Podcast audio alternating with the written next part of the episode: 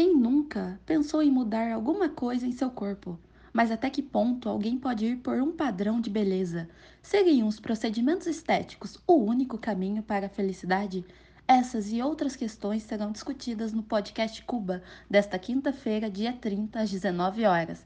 E ainda contaremos com a presença ilustre da cabeleireira Isabela Carneiro para enriquecer ainda mais o nosso bate-papo. Fiquem ligados. Até lá!